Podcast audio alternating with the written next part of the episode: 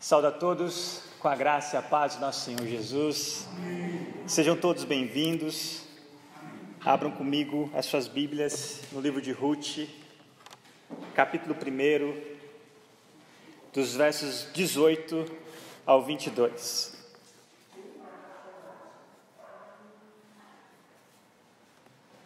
Se você pudesse colocar de pé, por favor, assim o faça em reverência à palavra do Senhor, que diz assim: Quando Noemi viu que Ruth estava de fato decidida a acompanhá-la, não insistiu mais. Prosseguiram, pois, as duas até Belém. Ali chegando, todo o povoado ficou alvoroçado por causa delas. Será que é Noemi? perguntavam as mulheres. Mas ela respondeu: Não me chamem Noemi. Melhor que me chamem de Mara pois o Todo-Poderoso tornou minha vida muito amarga. De mãos cheias eu parti, mas de mãos vazias o Senhor me trouxe de volta. Por que me chamam Noemi? O Senhor colocou-se contra mim, o Todo-Poderoso me trouxe desgraça. Foi assim que Noemi voltou das terras de Moabe, com sua nora Ruth, a Moabita. Elas chegaram a Belém no início da colheita da cevada. Você pode se assentar. Hoje iremos finalizar o primeiro capítulo deste livro de Ruth. Nós vimos na semana passada a difícil situação que Noemi e suas duas noras a caminho de Belém. Durante esse retorno, Orfa mudou de ideia, voltou para o seu povo, voltou para o seu Deus, enquanto Ruth se apegou firmemente a Noemi e fez uma das declarações mais belas de fidelidade em, todas as, em toda a Escritura. Mas observe comigo a partir do verso 18, que eu acabei de ler, diz o seguinte: Quando Noemi viu que Ruth estava de fato decidida a acompanhá-la, não insistiu mais. Curiosamente, que diante dessa declaração dos versos 16 e 17 de Ruth, nós não ouvimos simplesmente nada dos lábios de Noemi nenhum obrigado, nem mesmo que bom que pelo menos eu vou ter alguém para me ajudar nesse retorno difícil. Não havia nem sequer fico muito satisfeito com a sua fidelidade, nada disso.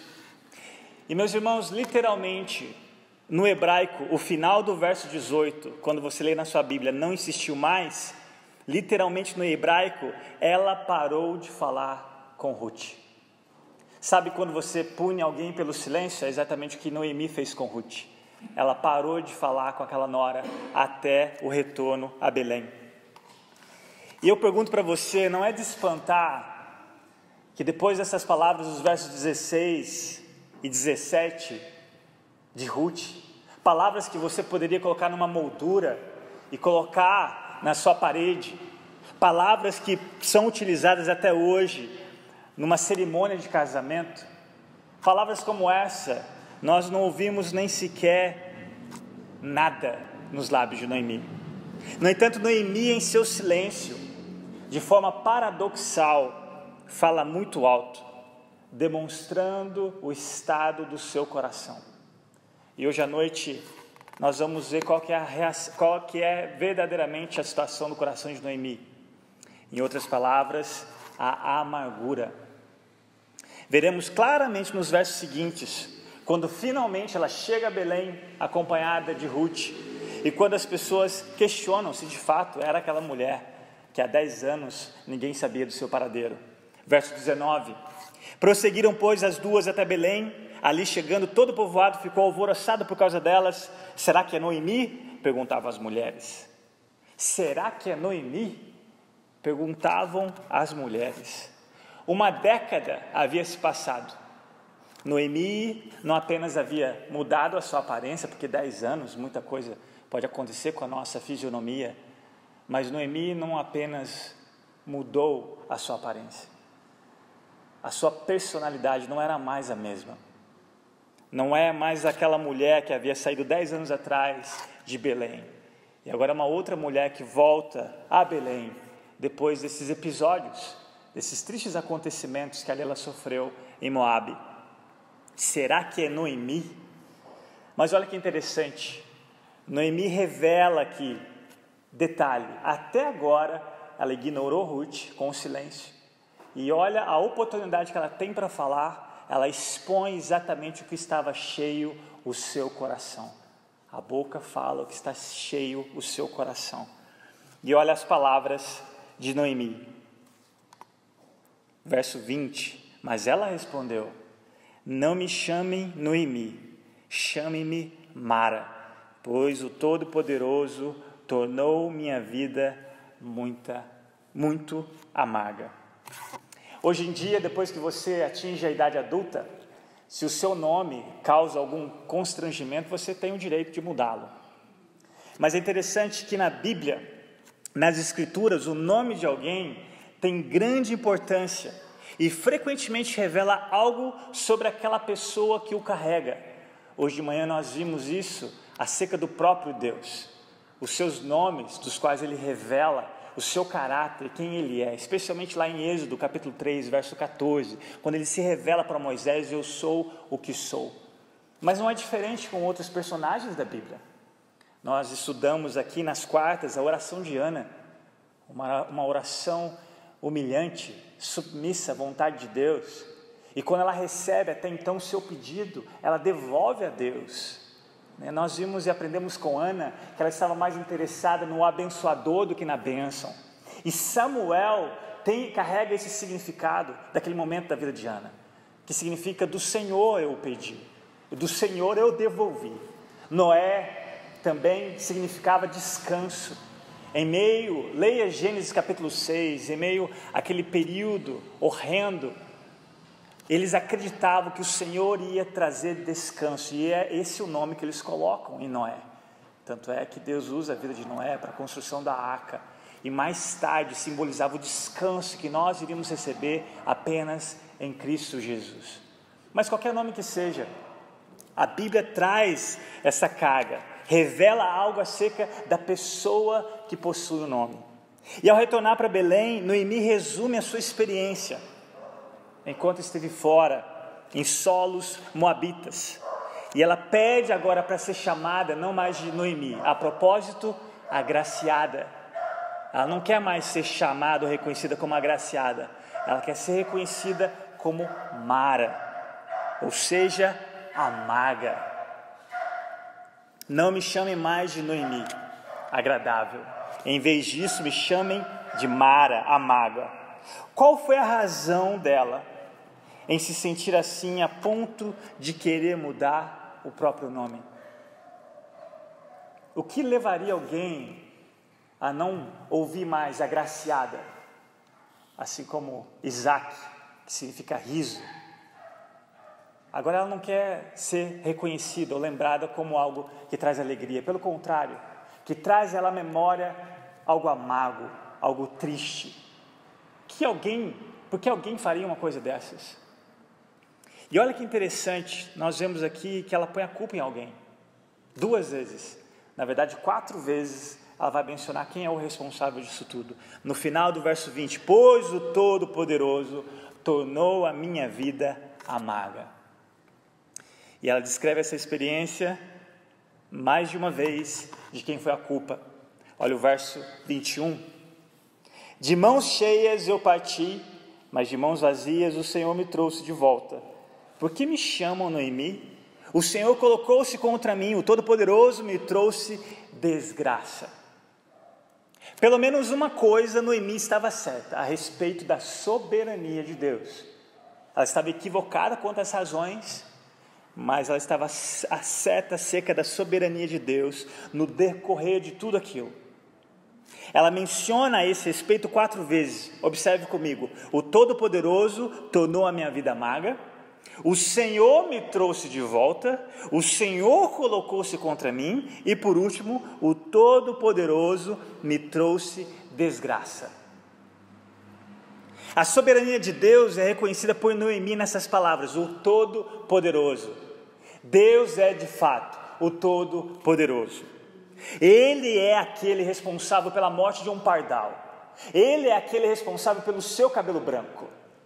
Ele é o responsável por cada ser que respira, por cada ser que deixa de respirar.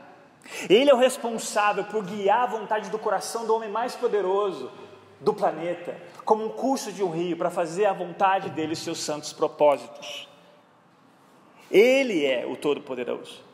Ele é o responsável tanto pelo Congresso Nacional do país mais forte, até quanto o recipiente da sua cozinha. Ele é o responsável pelo resultado do dado que você joga. Não existe acaso. O que as pessoas comumente conhecem como sorte. Nós cristãos não acreditamos no acaso. Nós acreditamos na soberania, na providência de Deus. Nada, absolutamente nada, no decorrer do curso da história acontece sem que Deus assim permita, sem que Deus assim decrete. Nisso ela tinha razão. Mas, o que adianta você conhecer a soberania de Deus se isso de alguma forma te leva ao equívoco? De não reconhecer as, as escolhas erradas que você fez e culpá-lo quando você deveria assumir a sua responsabilidade. Nós vimos isso na primeira mensagem, acerca de Elimelech, lembram? Da soberania de Deus e a escolha, a responsabilidade das escolhas que nós temos. E para piorar, Noemi avalia o seu retorno para Belém como não tendo absolutamente nada. Saí de mãos cheias, voltei de mãos vazias. Agora, meus irmãos, se coloquem no lugar de Ruth. Se já não bastasse o silêncio amargo daquela mulher, com a única pessoa que se importou com ela, contrário de Orfa, agora quando ela abre a boca, ela diz o quê? Voltei de mãos vazias. E Ruth? Quem é Ruth então? É nada?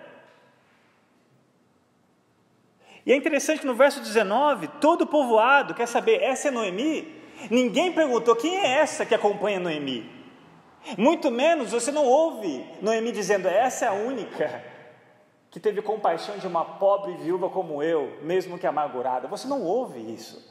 Você não ouve nem sequer Noemi apresentando quem é Ruth.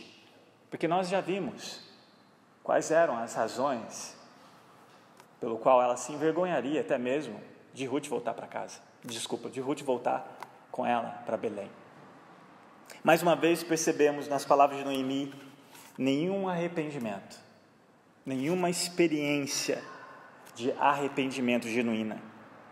Ela poderia estar voltando para sua terra natal somente em corpo, mas não estava exatamente retornando ao Senhor com o espírito quebrantado ou um coração contrito. Nós não ouvimos Noemi dizer como salmista, eu conheço as minhas transgressões e o meu pecado está sempre diante de mim. Serás tido por justo no teu falar e puro no teu julgar. Salmo 51, verso 3 e 4. Nós não ouvimos isso dos lábios de Noemi, mas nós ouvimos Mara, amarga. E era exatamente o nome certo para Noemi agora, porque esse nome era o nome de uma história carregava o peso de uma história, de um fato que aconteceu com o povo de Deus, que se rebela contra esse Deus na primeira necessidade que eles passaram no Egito, desde quando Deus os tirou daquele período de escravidão. Foi em Mara, no deserto, quando o povo de Deus, já fora do Egito, se queixam, culpam o Senhor, porque não podiam beber daquela água. Êxodo 15, verso 23 e 24. Então chegaram a Mara, mas não puderam beber das águas de lá, porque eram amargas. Esta é a razão porque o lugar chama-se Mara. E o povo começou a reclamar a Moisés, dizendo: Que beberemos? Isso aconteceu apenas alguns dias, meus irmãos, alguns dias depois que Deus, de forma poderosa, abre o mar vermelho diante do seu povo, faz com que eles passem a seco do outro lado, e ele faz com que esse mesmo mar que ele abriu, ele feche sobre os inimigos de Deus. E a primeira dificuldade com que o povo passa, o que, que eles fazem? Clamam por ajuda? Não, reclamam. Culpam a Deus. Toda a bondade que ele havia feito até então por eles, simplesmente demonstrando a verdadeira condição da alma deles, amarga.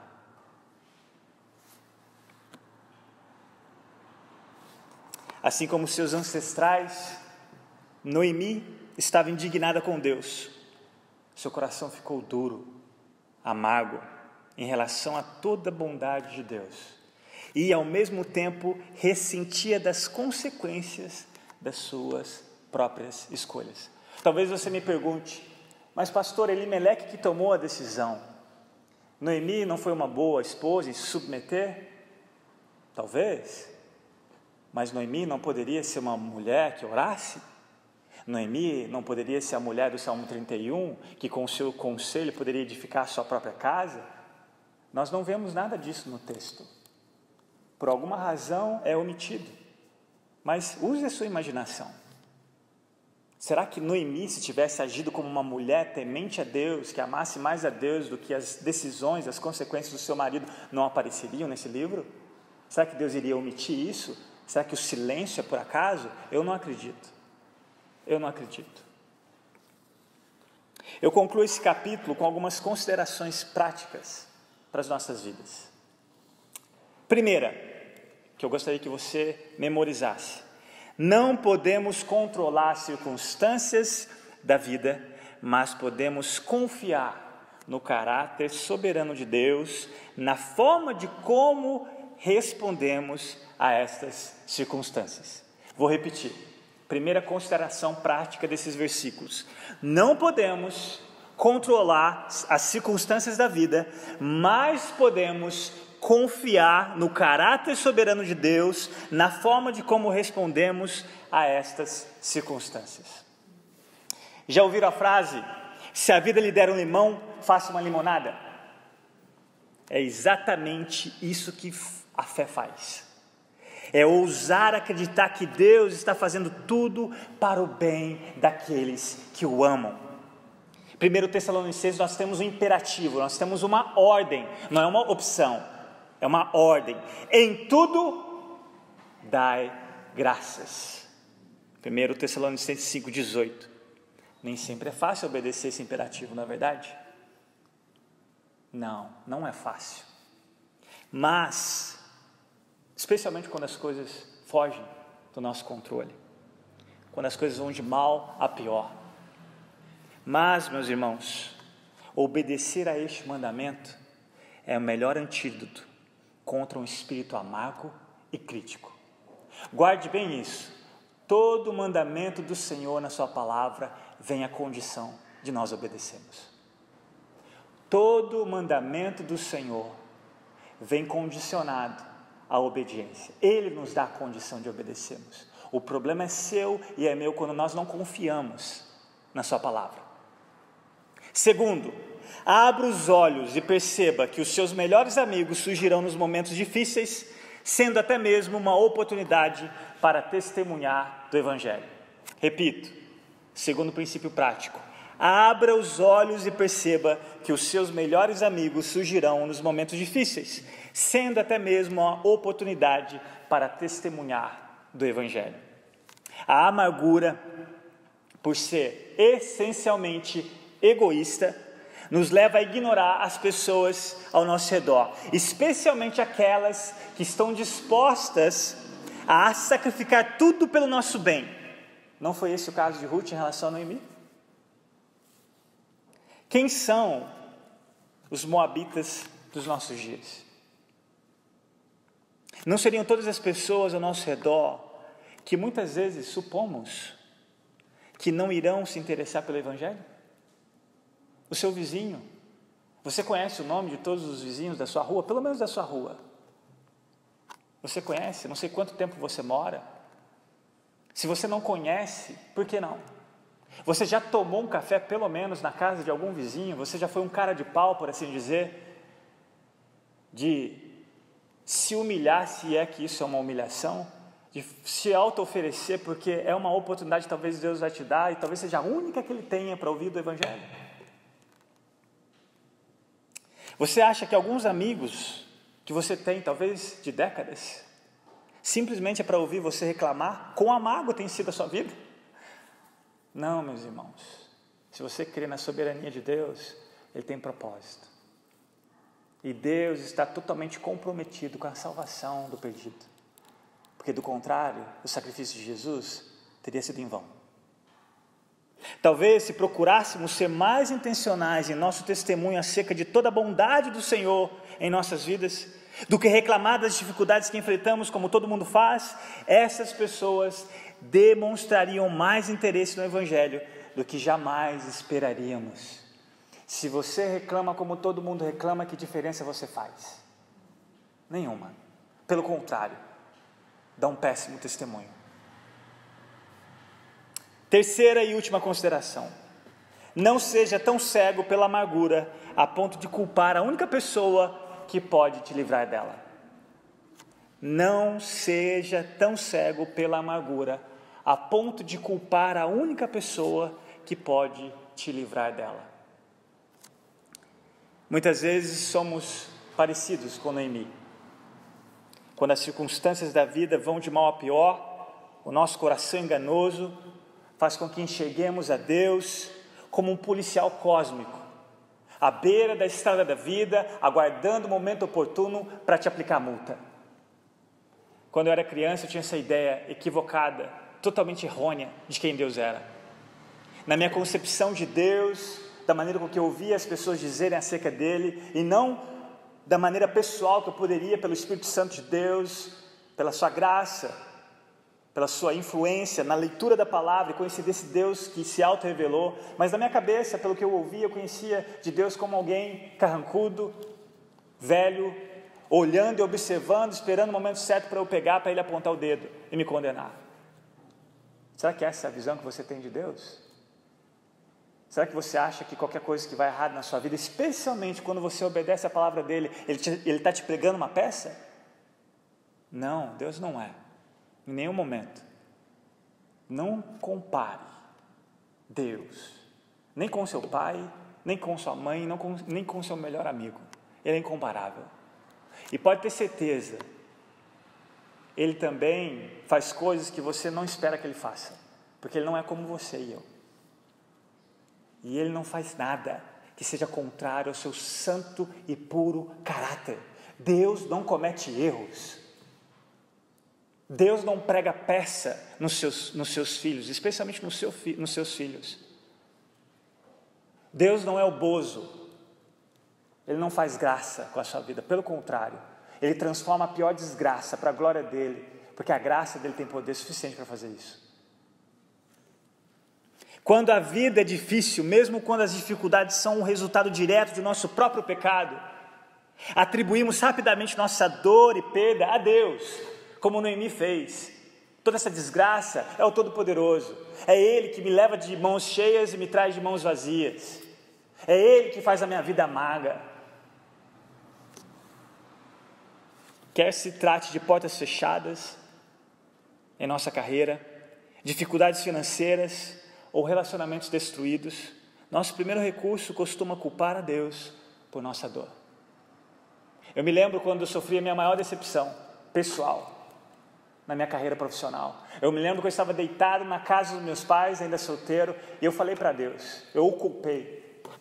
Eu falei que chega, para mim já bastava, não valia a pena mais ser cristão. E eu me lembro de uma convicção que eu nunca esqueço, uma convicção tão forte, que como se fosse uma voz dizendo: Deixa de ser tolo, o que você já experimentou do meu amor você não vai encontrar em nenhum lugar. Em nenhum lugar. E na mesma hora eu me arrependi daquela tolice que eu havia dito contra Deus. Eu ajoelhei naquela cama e pedi perdão a Deus. Meus amados, assuma sua responsabilidade. Se há alguém culpado aqui, é você e eu. E Deus, mesmo assim, jamais vai te cobrar dos erros das suas culpas do passado, nem do presente, muito menos do futuro, porque Ele já condenou seu filho. Você não precisa condenar ninguém mais, porque Jesus é o único substituto. Para de achar que as pessoas são responsáveis pelas suas culpas, ou você mesma. Não existe outro sacrifício. Você não pode e nem deve achar que ocupa o lugar de Jesus na cruz. É Ele, o único sacrifício por todos.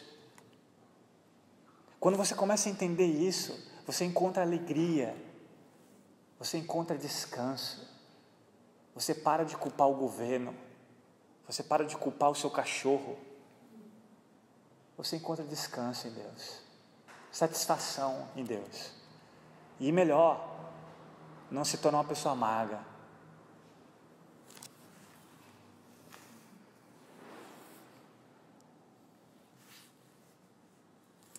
Olha a citação de Piper, quando nós culpamos a Deus pelas circunstâncias ou pelas consequências das nossas escolhas.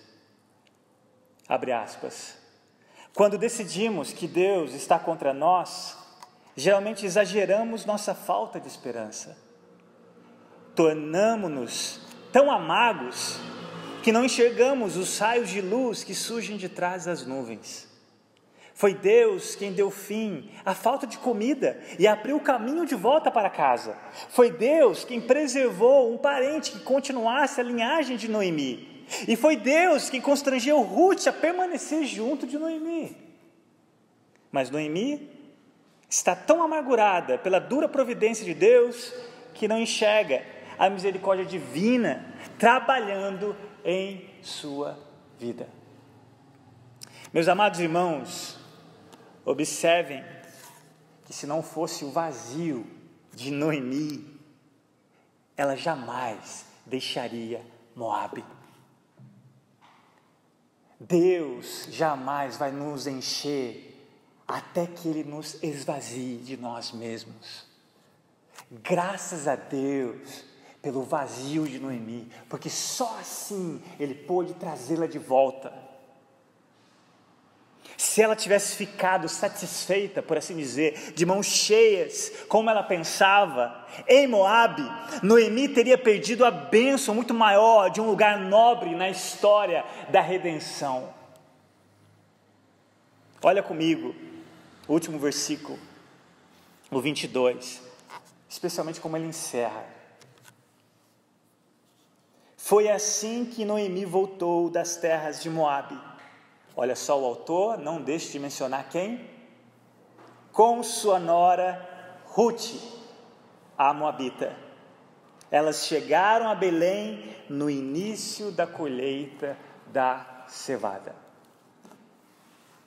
No início da colheita da cevada. Noemi estava tão envolvida com o que havia perdido no entanto, que ainda não conseguia ver o tesouro muito maior que ela havia recebido com aquela pobre moabita. Um sinal da graça de Deus para com ela, especialmente na época com que, com que elas voltam, no início da colheita da cevada. Uma época em que, em que a comunidade expressava alegria e louvor a Deus por sua bondade. Aqui inicia a primavera uma época de nova vida, um novo começo. Nós vamos ver que a partir do versículo do, do capítulo 2, Noemi está prestes a recomeçar a sua caminhada com Deus, pois este Deus é o Deus dos recomeços. Você crê nisso? Eu encerro com Isaías capítulo 43, versículo 18 e 19. Que o Senhor fale ao seu coração, porque o que é infalível aqui não é o que eu falo, é o que a palavra fala. Espero que você aprenda a confiar no Senhor, especialmente se esquecendo das coisas que para trás ficaram. Abandone uma maldita nostalgia que nós temos da saudade do passado. E olha o que Deus diz em Isaías 43, versos 18 a 19. Esqueçam o que se foi não vivam no passado. Vejam, estou fazendo uma coisa nova. Ela já está surgindo. Vocês não a percebem? Até no deserto vou abrir um caminho e riachos no emo. Vamos orar? Pai, nós te agradecemos pela tua palavra. Pedimos que Teu Espírito Santo venha instigar em nosso coração se há alguma raiz de amargura. Hebreus nos diz que nós precisamos tomar muito cuidado, porque a amargura não só afeta nós, mas contamina outros. Pai, hoje à noite nós temos o privilégio e a oportunidade de participarmos da Santa Ceia.